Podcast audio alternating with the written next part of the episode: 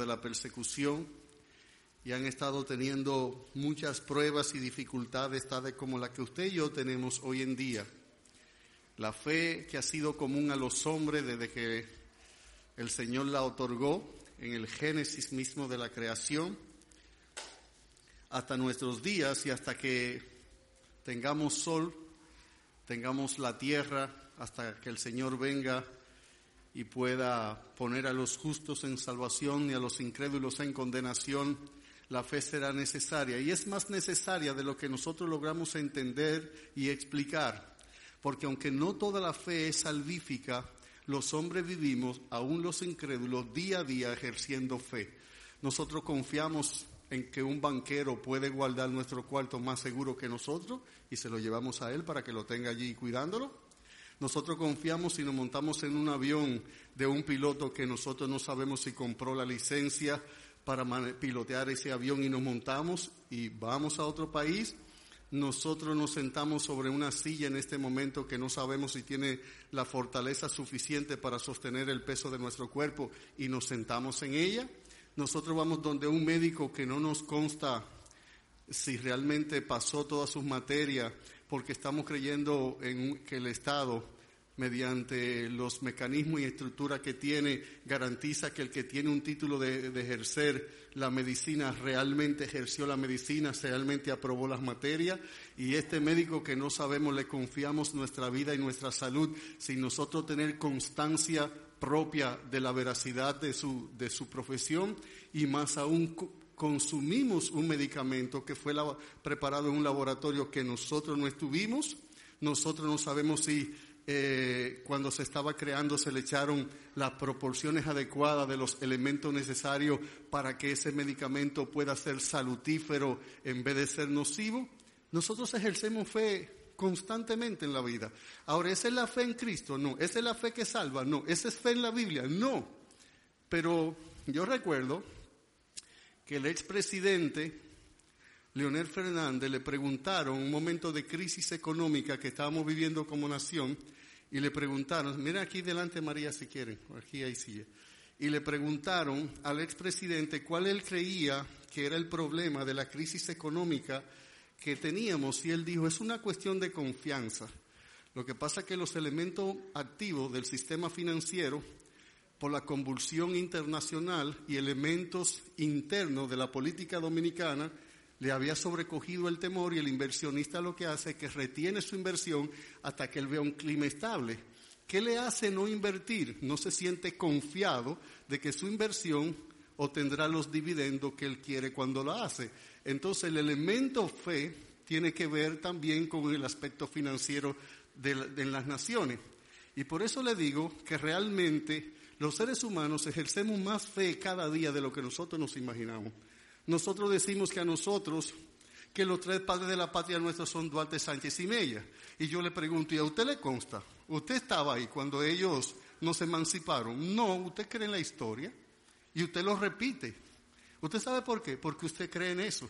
Ahora, como dijimos, esa no es la fe salvífica, esa no es la fe que lleva al hombre al cielo, esa no es la fe que hace de la sangre de Cristo la medicina para curar el mal de sus pecados, esa no es la fe que lleva al arrepentimiento, esa no es la fe que crea conversión, conversión, contrición y arrepentimiento, pero es fe. Nótese, venga conmigo a Santiago capítulo 2, versículo 14 al 26 y vamos a entrar a una nueva sección en este día vamos a entrar a una nueva sección donde Santiago va a tratar otro aspecto importante de la vida cristiana y de la madurez que no es totalmente diferente a lo que él viene tratando, pero es como cuando usted toma una hace una toma, valga la redundancia, de un mismo edificio, pero desde una óptica o un punto diferente. Es como si yo le dijera a Malcer que tomara una foto de este edificio aquí al lado norte. Le pido, por ejemplo, a la hermana Isi que tome una al parte sur, a otro aquí enfrente al oeste y a otro al este. Están tomando el mismo edificio, pero desde óptica diferente, desde punto diferente. Y ahora Santiago nos va a hablar de lo que es una fe verdadera. Todo el tiempo, desde que la raza nació, desde que se introdujo el pecado, ha existido lo falso y lo verdadero. Ha existido la mentira y la verdad. El diablo desde que fue creado ha existido. Dios ha existido siempre. Y siempre habrá en la vida quien se crea ser algo no siendo nada, quien se engañe a sí mismo, quien tenga las apariencias de las cosas sin ser verdadero, genuino y veraz. Siempre habrá en el mundo alguien que son teóricos de las cosas, alguien que son palabreros, que explican, que razonan, que argumentan, que pueden decir muchas cosas, pero no necesariamente son poseedores de la verdad, viven la verdad, practican la verdad, comulgan con la verdad. En las iglesias mucha gente tiene mucho riesgo de tener un consentimiento intelectual con la verdad sin que su corazón lo haya creído. Siempre he dicho que la distancia más grande que hay en el universo es de la razón al corazón. Que hay un montón de verdades que se entienden, se asumen y se creen aquí sin que necesariamente hayan producido convicción en el alma que mucha gente piensa que ser cristiano es consentir con las verdades de la Biblia y si yo hasta las consiento y las profeso, eso me hace un cristiano y la Biblia no enseña eso. Mucha gente siempre creerá que en la medida que ellos comulgan con ciertos parámetros, ciertos principios, ciertas creencias, cierta enseñanza y cierta liturgia de la fe que ellos profesan, eso lo hace un cristiano verdadero. Y nada, eso está tan lejos de la verdad como está el oriente del occidente y el naciente del poniente. La Biblia nos enseña que hubo, hay y habrá falsos cristianos, falsos pastores, falsos predicadores, falsos maestros, falso de todo. Y vivimos en un mundo donde todo se imita y donde se hace una imitación de cualquier cosa. Usted puede ver las obras más encumbradas que resultaron del ejercicio de un trabajo constante, tenaz, serio, arduo, consagrado, dedicado, por entero. Y siempre habrá alguien que te haga una réplica, alguien que te haga una imitación. Y la imitación puede que se parezca mucho a lo verdadero, solo tiene una pequeña y gigante diferencia que no es verdadero. Santiago ahora va a pasar a discutir con los hermanos en la romana en esta mañana hasta qué punto nosotros tenemos una fe verdadera, una fe genuina, una fe sincera, una fe veraz. Si usted ve conmigo Santiago capítulo 2, verso 14, voy a leer hasta el versículo 26 inclusive. Santiago 2, 14 dice, hermanos míos, ¿de qué aprovechará si alguno dice que tiene fe? Y no tiene obras, ¿podrá la fe salvarle? Y si un hermano o hermana están desnudo y tiene necesidad del, mantenimiento de cada día, y alguno de vosotros les, les dice, id en paz, calentaos y saciaos, pero no le dais las cosas que son necesarias para el cuerpo, ¿de qué aprovechará? ¿O de qué aprovecha? Así también la fe, si no tiene obras, es muerta en sí misma.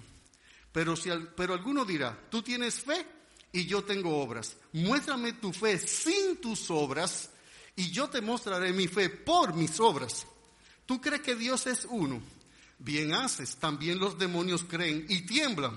Mas quieres saber, hombre vano, que la fe sin obra es muerta. ¿No fue justificado por las obras Abraham nuestro padre cuando ofreció a su hijo Isaac sobre el, sobre el altar? ¿No ves que la fe actuó juntamente con las obras y que la fe se perfeccionó por las obras? Y se cumplió la escritura que dice, Abraham creyó a Dios y le fue, y le fue contado por justicia y fue llamado amigo de Dios. Vosotros veis pues que el hombre es justificado por las obras y no solamente por la fe. Asimismo también Raab la ramera no fue justificada por obras cuando recibió a los mensajeros y lo envió por otro camino, porque como el cuerpo sin espíritu está muerto, así también la fe sin obras está muerta. Vamos a orar. Señor, no hay nada que tú no conozcas de nosotros. Tu palabra dice que estamos desnudos delante de ti que tú conoces nuestra palabra antes que nuestras bocas la puedan profesar o proferir, que nuestros pensamientos te son tan conocidos y tan claros como cuando el sol brilla en su cenit, sin que ninguna tiniebla cubra la tierra. En esta mañana, Señor, nosotros no queremos ser gente falsa, gente no genuina, gente que aparenta ser creyente. Queremos delante de ti porque vivimos en ti, somos en ti, caminamos en ti, existimos en ti. Queremos ser gente sin careta, gente sincera, gente que se ha acercado al Dios verdadero con una fe verdadera, con un corazón sincero y que la profesión de nuestra fe está acompañada con las evidencias de nuestras obras que demuestran no que hemos sido justificados por las obras, sino que tenemos la fe sincera y la fe sincera siempre obra. En esta mañana esclarece, explica, habla, aplica, enseña, redarguye, da fe, da esperanza, consuela, anima, levanta, persuade, ilumina, corrige, instruye, amonesta. Haz que tu palabra encuentre en nuestros corazones corazones fértiles corazones hambrientos por la verdad, que no nos conformemos con la apariencia de la fe, sino que tengamos hambre y sed de justicia en el alma, en el corazón, y que nuestras vidas sean un testimonio evidente, manifiesto, inequívoco, de que realmente la fe genuina fue insertada en nuestros corazones por el Espíritu Santo el día que nos llamó al arrepentimiento y a la confianza en Jesús. Permite que esta fe esté creciendo, que nuestro carácter esté siendo moldeado en la medida que como el justo vivimos por la fe y caminamos en las huellas de Cristo tras las escrituras por el poder y la obra del buen Espíritu que has hecho morar en nosotros. Que si alguno en esta mañana, Señor, no ha creído en ti y cree que es un cristiano, que este sea un, un buen día, una buena hora, un buen momento para que el Espíritu haga resplandecer tu rostro sobre él y sobre ella para que tu espíritu esclarezca la verdad de manera tan eficaz y virtuosa que ese aparente cristiano o cristiana pueda abrazar la fe, la fe genuina, la fe verdadera. Porque en esta mañana no venimos para juzgar a nadie, venimos para mostrar tu amor, mostrar tu bondad, mostrar tu misericordia, enseñar la verdad a tu pueblo, yo mismo ser redalguido y ser enseñado, puesto que mi corazón lo necesita.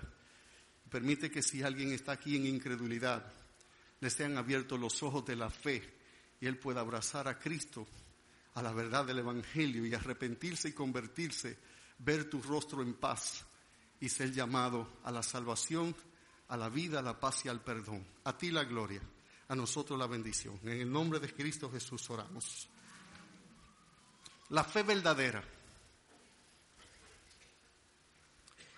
Los anales de la historia bíblica nos enseñan claramente que siempre, como dije en la introducción de este tema, han existido gente que han sido profesantes de la fe, pero que verdaderamente no han creído.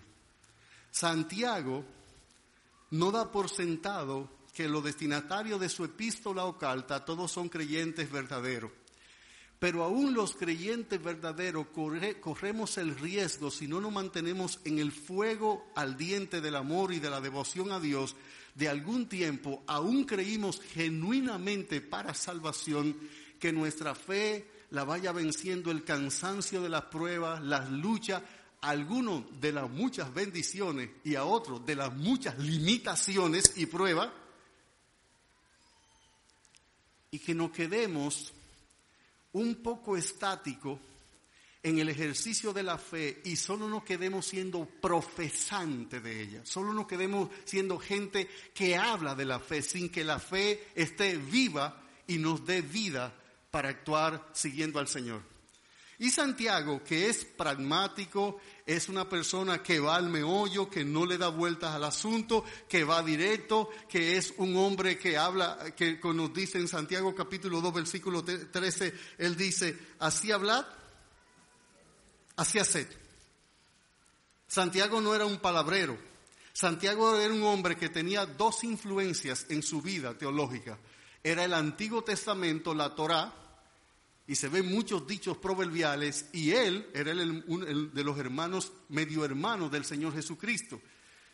Y Santiago escuchó muchas de las enseñanzas de Cristo. Y cuando usted ve el Sermón del Monte, Mateo capítulo 5, Mateo capítulo 6, capítulo 7, las enseñanzas de Santiago están henchidas de las verdades que Cristo enseñó.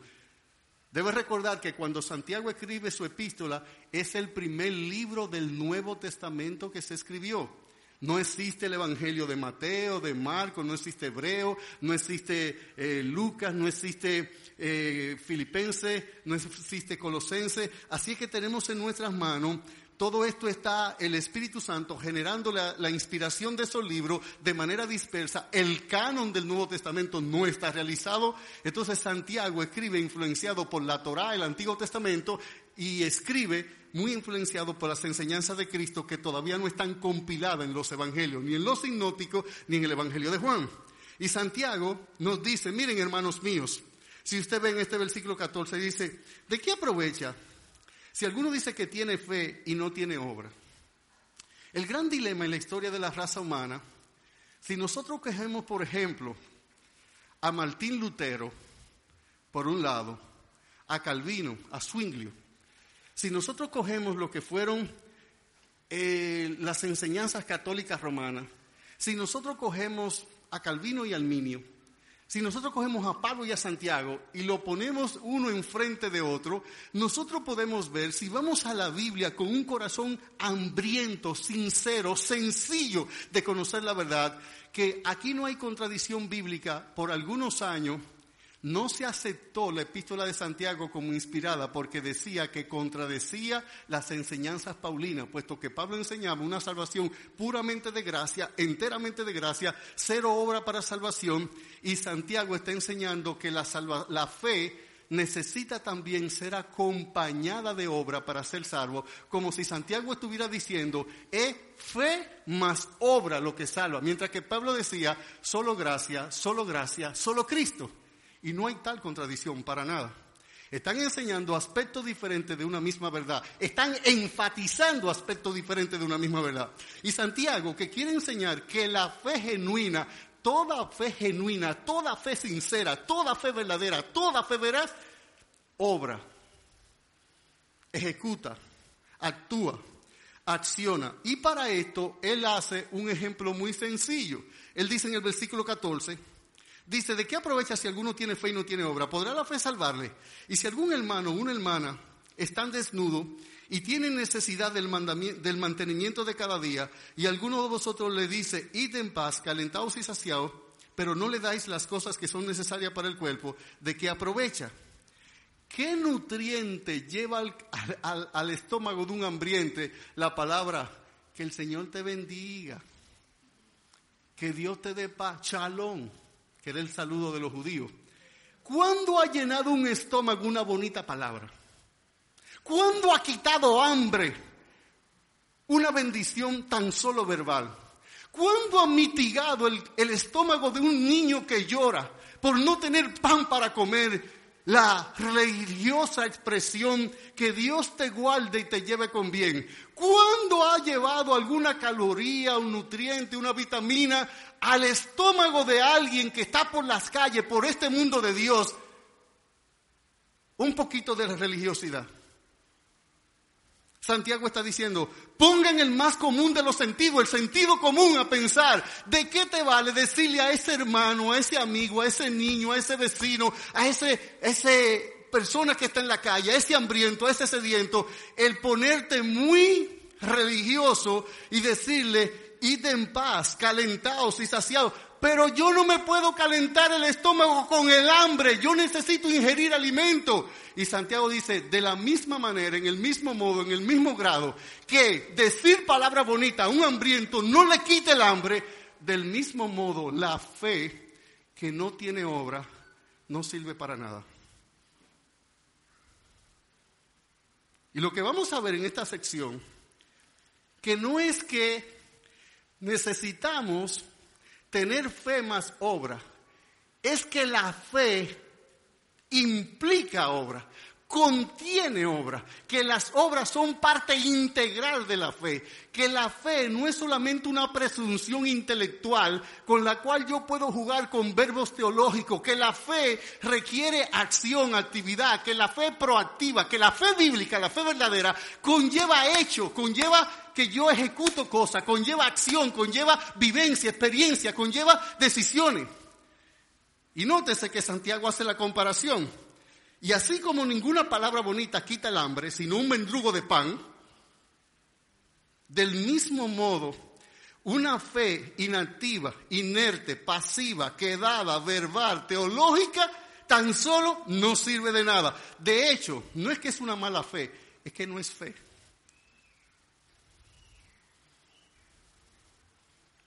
Porque aunque nosotros profesamos la fe, la fe no es un estilo de hablar, es un estilo de vida. Usted no ve que la Biblia dice, más el justo por la fe vivirá. La fe no son un montón de conceptos teológicos. La fe no te decir los cinco solas de la reforma protestante. Solo fe, solo escritura, solo gracia, solo gloria a Dios. No es eso fe.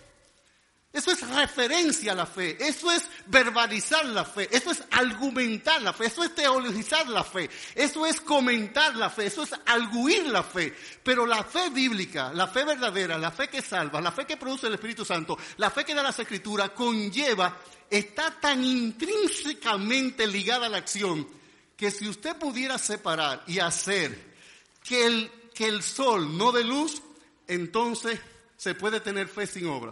Si usted pudiera hacer que el fuego no dé calor, entonces se puede separar la obra de la fe. Si usted pudiera hacer que el agua no moje, entonces usted puede separar las obras de la fe. Si usted puede respirar, separar el respirar del vivir, entonces se puede separar la obra de la fe. Si usted puede separar al amor de Dios, entonces se puede separar las obras de la fe. Si usted puede separar la creación del Creador, entonces se puede separar las obras de la fe.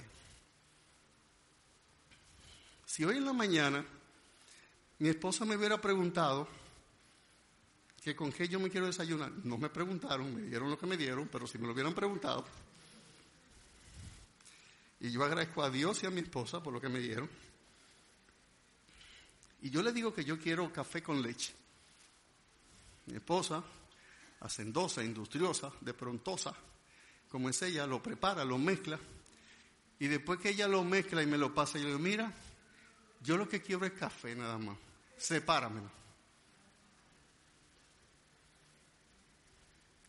Bueno, yo sé que existe tecnología moderna que quizá usted lo mete en una máquina y se puede, pero yo sé que con lo, hasta de lo que tenemos en casa no se puede separar.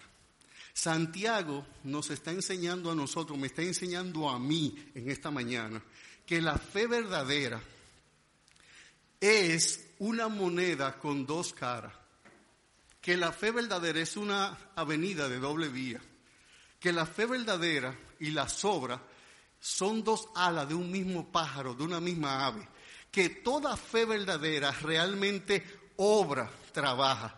Yo quiero que ustedes noten conmigo, por favor, les recordé en días pasados, en un sermón de esto, no recuerdo en cuál, que Santiago viene hablando de ser gente de obra, de acción, gente que ejecuta, gente proactiva, gente que vive, gente que practica lo que predica, gente que actúa, gente que su fe es la expresión de su estilo de vida, que su fe tiene que ver en la forma que se conduce en el trabajo, que la fe le da integridad delante de los hombres y delante de los Dios, que la fe le hace pensar en no ser hipócrita, que la fe le hace pensar en un amor real, verdadero, en practicar el amor real que vimos en el sermón pasado. Y que la fe, Santiago siempre está hablando de hacer porque Dios siempre habla de hacer. Y la fe verdadera es inquieta, es proactiva, se mueve, camina, ejecuta. La fe verdadera lleva, te lleva a hacer cosas y te lleva a no hacer cosas. Note, note todas las veces que Santiago nos está hablando de la necesidad de practicar lo que creemos, de vivir, de hacer, de consumar, de materializar, de ejecutar, de llevar a cabo. Mire Santiago 1.22. Hicimos este ejercicio, hagámoslo de nuevo. Es de obrar, el asunto se trata de obrar, la fe verdadera obra, dice Santiago 1.22. Pero sed hacedores de la palabra y no tan solamente qué, oidores. ¿Y qué hace el que es oidor y no hacedor? Que se engaña a sí mismo. que tú te profesas bautista o convertido o adventista o católico o testigo de Jehová o mormón o musulmán o maometano, si tú no practicas la verdad, si no has creído en Cristo y no practicas esta verdad, de nada te sirve. Note el versículo 23, como Santiago sigue con el argumento. Porque si alguno es oidor de la palabra, pero no hacedor de ella, este es semejante a un hombre que considera un espejo su rostro natural. Porque él se considera a sí mismo y se va luego y se olvida cómo era. Mas el que mira atentamente en la perfecta ley de la libertad y persevera en ella, no siendo oidor olvidadizo, sino hacedor de la obra, este será bienaventurado en lo que dice, en lo que hace. No es cuestión de pensar, ni siquiera de hablar, ni de consentir, ni de verbalizar, ni de teologizar, ni de argumentar, ni de arguir. La fe verdadera conlleva hechos, acciones, conlleva práctica, conlleva vivencias, experiencia, conlleva celo en la vida diaria. El versículo 27 dice, la religión pura y sin mácula delante de Dios el Padre es esta. ¿Cuál? Hacer cosas. No es decir el credo de los apóstoles. Creo Dios todo, Padre, Santa María, María. No es eso. Note, ¿qué es la religión pura, sin mácula, verdadera, sincera, real? La, la, la religión que lleva al cielo, si es que hay alguna religión, que lleve al cielo, porque quien lleva al cielo se llama Jesús, única y exclusivamente. Dice, la religión pura y sin máculo delante de Dios el Padre es esta, visitar a los huérfanos y a las viudas en sus tribulaciones y guardarse sin mancha del mundo. En otra, en otra palabra, practicar la bondad y la santidad. Pero quiere más, quiere más. Note en el capítulo 2, verso 4. No hacéis Nota el verbo. No hacéis distinción. ¿De qué está hablando Santiago? De hechos, no palabra. Mire el versículo 8 conmigo. ¿Qué dice el versículo 8? Dice, si en verdad cumplís, y cumplir algo es hacer algo, dice, si en verdad cumplís la ley real conforme a la escritura, amarás a tu prójimo como a ti mismo. ¿Bien qué? Hacéis. Hacéis, dice el verbo. Es el verbo hacer. Y lo podemos seguir viendo en el versículo 13, 14, 16, 17, 18, 20, 21, 22, 24 26. ¿Cómo termina Santiago el capítulo 2? Mire cómo termina, versículo 26. Voy por, por causa del tiempo a obviar todos los demás textos. Dice Santiago 2, 26. Porque como el cuerpo sin el espíritu está muerto, así también la fe sin obra está muerta. Ahora, Santiago pasa a darnos un ejemplo muy, muy práctico. Y yo quiero que lo veamos y con este ejemplo vamos a concluir, porque cuando vayamos a tratar el otro aspecto de esta sección, que es cuando él toma a Raab la ramera y toma a Abraham como elemento de una fe viva, ahí es donde pareciera ser, sobre todo en el versículo 24, mire el versículo 24, dice, vosotros veis pues que el hombre es justificado por las obras y no solamente por la fe. Oh, y no solamente por la fe. Es una afirmación, es una pregunta. Vamos a dedicarle mucho tiempo a esa sección, por tanto, esta mañana yo me voy a limitar a explicar ahora el versículo 18 y el versículo 19, porque aquí Santiago nos da un ejemplo extraordinario. Dice Santiago en el versículo 18, pero alguno dirá, tú tienes fe y yo tengo obras. Muéstrame, evidénciame, corrobórame, confírmame, demuéstrame tu fe sin tus obras y yo te mostraré, te evidenciaré mi fe por mis obras. Y aquí Santiago da un argumento tremendo y dice, ¿tú crees que Dios es uno? Bien haces. ¿Bien qué? Haces. Bien haces. También los demonios creen y tiemblan. Ok, quizá habrá alguno que digan, mira, lo importante es o tener fe o tener obras. Eso es lo importante. Aquí no es como dice Apocalipsis. Ojalá fuese frío o caliente, pero por cuanto eres tibio, te vomitaré de mi boca. No, no. Este Santiago está asumiendo que en su audiencia podrá haber alguien ahí escuchando que diga, bueno, pero a lo mejor lo importante es que alguien a lo mejor tiene fe, su fe es sincera, su fe verdadera, su fe es real, su fe está pegada a la verdad, pero no obra. Pero hay otro que no tiene esa fe, pero obra. esos están bien los dos. Santiago dice no. Y lo explico por qué no, dice Santiago. Santiago dice, miren, en el versículo 19 él dice, ¿tú crees que Dios es uno? La de los árabes, Deuteronomio 6, 4. Mire conmigo eso. Deuteronomio 6, 4. ¿Qué dice Deuteronomio 6, 4? Dice Deuteronomio 6, 4. Oye Israel, Jehová nuestro Dios, Jehová, uno es. A ese texto que Santiago está citando en este momento. Y yo quiero que usted ponga su corazón y su razón, su atención y su devoción en lo que vamos a explicar en este tramo de la Biblia. Porque ahí puede que haya muchos pastores en esta práctica que vamos a enseñar y mucha gente que por muchos años ha estado dentro de una iglesia y ha seguido o una iglesia de manera activa religiosa o de manera pasiva tradicional y no entiende esta verdad. ¿Qué dice Santiago? Él dice, ¿tú crees que Dios es uno? Estás haciendo bien porque la Biblia dice que Dios es uno. Jehová, tu Dios, Jehová, uno es. Tu fe es ortodoxa. Tu fe es teológicamente correcta si tú crees en la triunidad de Dios. Tu fe está pegado a la teología bíblica correcta. No tienes un concepto teológico equivocado de la unidad de Dios, de la unicidad de Dios, de que Dios es uno en realidad. Aunque exista en tres personas, creemos en la triunidad de Dios. Nosotros no creemos en tres dioses, nosotros no somos politeístas, nosotros somos monoteístas. Y Santiago está diciendo, si tú eres de lo que profesa con tus labios que Dios es uno, que Dios en verdad hay un solo Dios y un único Dios verdadero, tu fe es correcta, tú estás teológicamente en lo correcto. El mal de muchos es que están profesante teológicamente correcta, pero su fe no pasa de una profesión de fe teológicamente verdadera. Y esa fe no es fe. La fe verdadera es teológicamente correcta, sí, pero no se limita a eso. Pero no se circunscribe al solo hecho de tener un cuerpo de doctrinar teológico correcto. No es solamente tener un concepto correcto acerca de la verdad y consentir teológicamente con la verdad, sin mezclar la verdad, sin manchar la verdad, sin hacer un uso heregético de la verdad. Eso no es fe. Eso es consentir con la verdad. Bueno, si a usted le dicen, ¿Usted está de acuerdo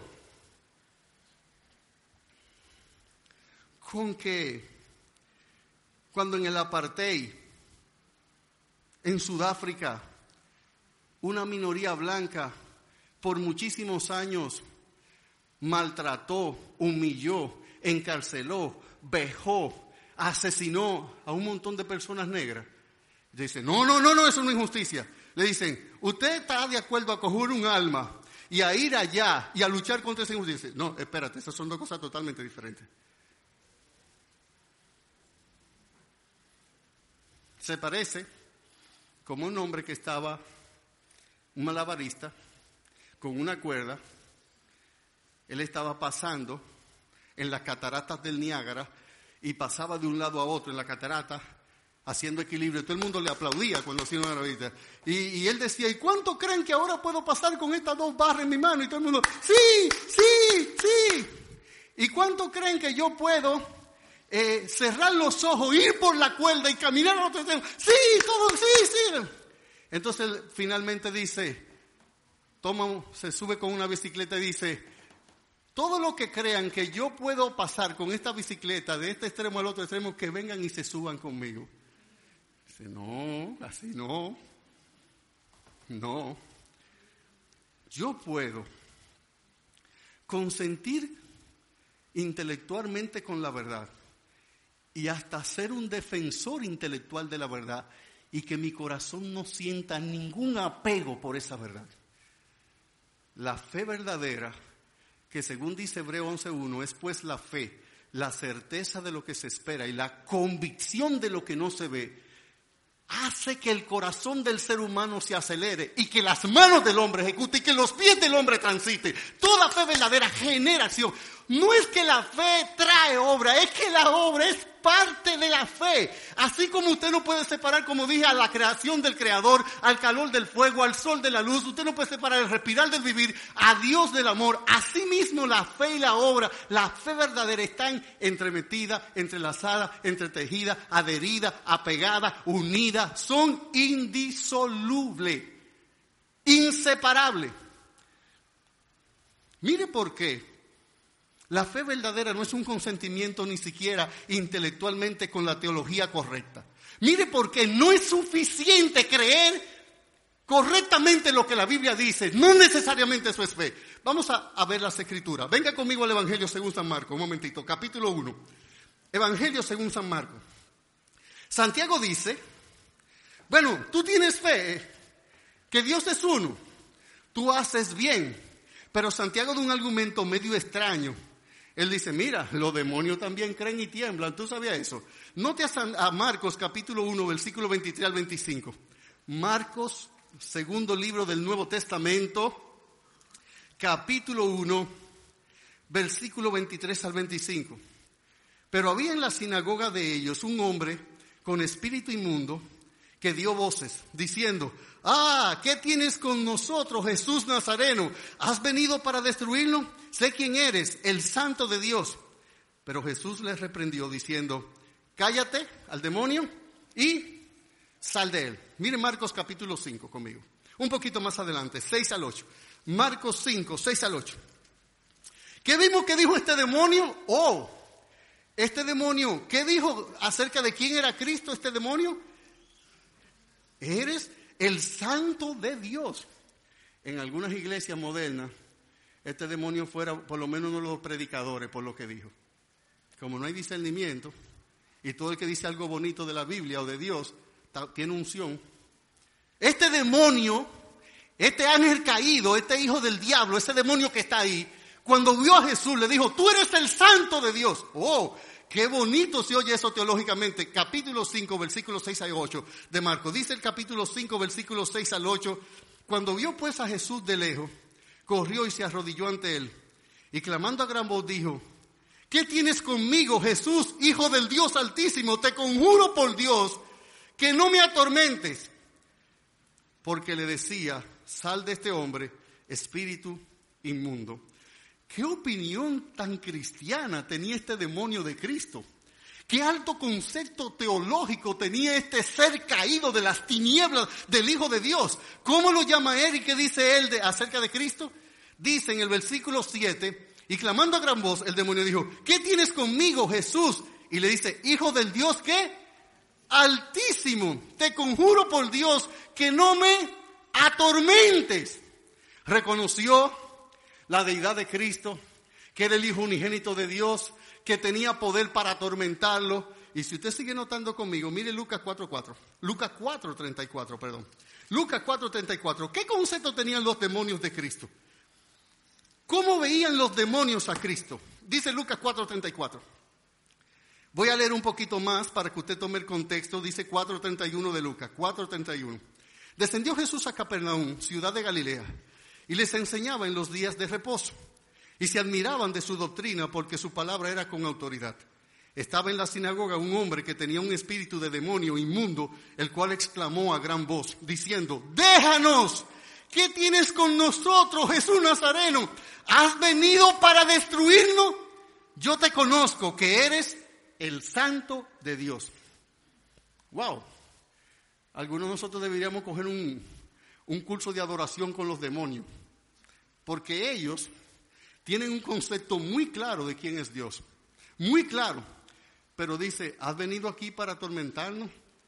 ¿Has venido aquí para hacernos juzgarnos antes de tiempo? Hechos capítulo 19. Venga conmigo aquí por este último texto. 15 y 16 del libro de los Hechos. Hechos 19. Dijo Santiago, tú crees que Dios es uno, bien hace, estás correctamente, bíblicamente correcto, también los demonios creen y tiemblan. Dice Hechos capítulo 19, voy a leer para que usted pueda tomar totalmente la idea. Dice en el versículo 13, Hechos 19, 13, pero algunos de los judíos exorcistas ambulantes intentaron invocar el nombre del Señor Jesús sobre el que tenía un espíritu malos, que tenían espíritus malos, dice el texto,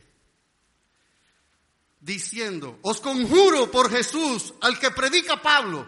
Había siete hijos de un tal Ezeba, judío, jefe de los sacerdotes, que hacía esto. Pero respondiendo el espíritu malo, dijo, a Jesús conozco y sé quién es Pablo, pero vosotros, ¿quiénes sois?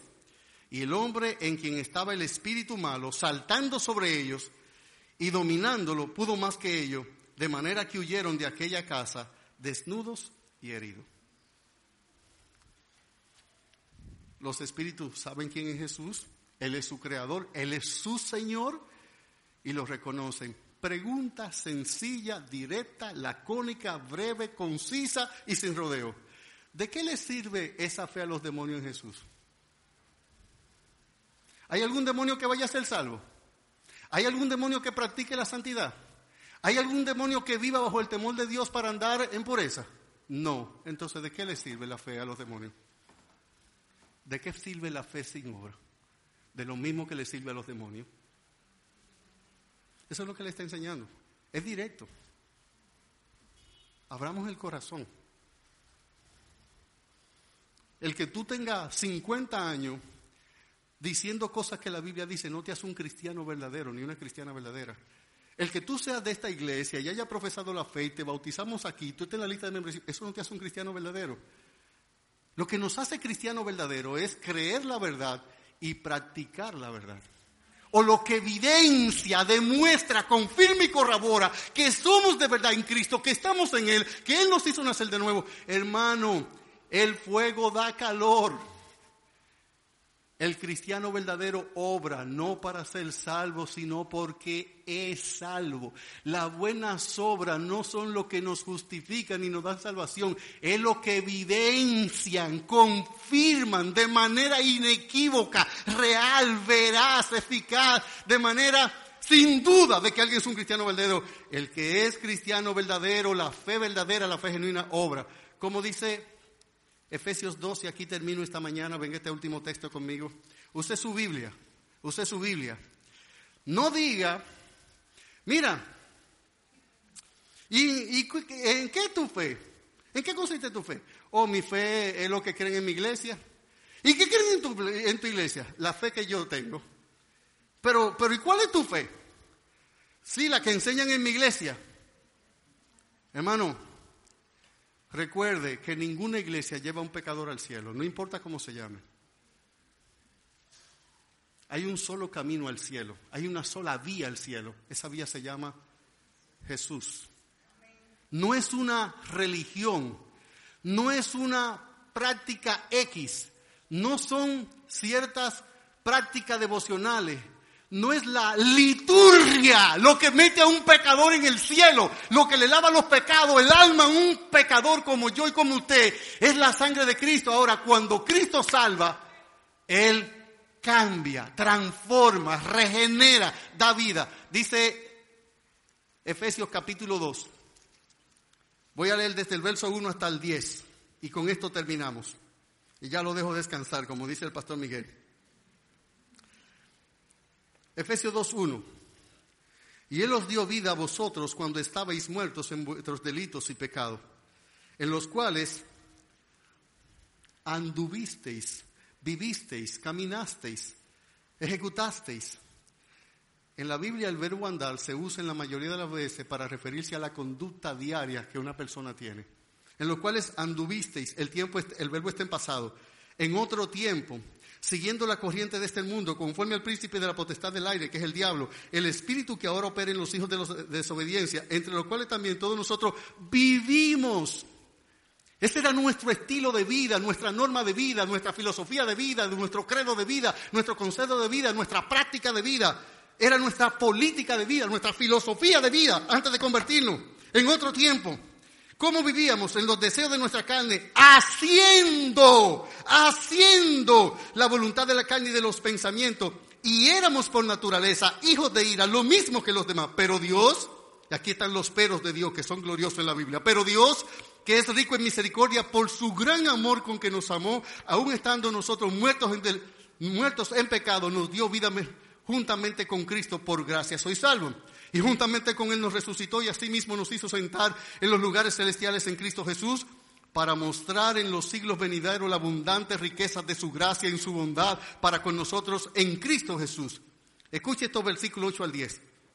Dice, porque por gracia sois salvos, por medio de la fe. Y esto no de vosotros, esta fe no es de vosotros, es un don de Dios.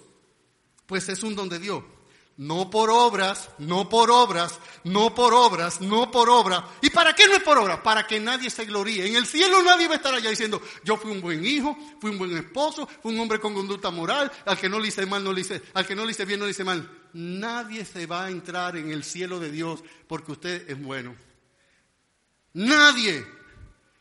Porque no hay un ser humano que haya, que haya nacido, que, nació en el pasado, que ahora en el presente o nacerá en el futuro, que siempre, siempre, siempre, siempre, siempre, siempre, siempre, siempre, siempre haga lo bueno y que nunca, nunca, nunca, nunca, nunca, nunca haga lo malo. ¿Sabe qué dice Eclesiastes 9:20? Ciertamente no hay hombre justo en la tierra que haga el bien y nunca peque. Todos entraremos, el que entre al cielo será revestido con la sangre de Cristo, lleno de la gracia de Dios, de la bondad de Dios, de la misericordia de Dios. Ahora, no te me quedes filosofando estas verdades gloriosas. ¿Qué dice Pablo? No por obra para que nadie gloríe. Mire el versículo 10, para que usted no se vaya al extremo de, de palabrería y de concepto teológico. ¿Qué dice el versículo 10? Dice, porque somos hechura suya, creados en Cristo Jesús, ¿para qué? Para buenas obras. Y esa buena obra Dios la preparó de antemano para que yo en mi andar, en mi trabajo, con mi hijo, con mi esposa, con mi jefe, con mi subalterno, con mi profesor, con mi vecino, yo las ejecute. Dios la planeó soberanamente, amantemente, sabiamente, amorosamente, y yo lo que hago es ejecutar. No somos salvos por hacer buenas obras, pero hacemos buenas obras porque somos salvos por gracia. Pero el verdadero cristiano vive su fe. Así hablar, así hacer. Que el Señor les bendiga.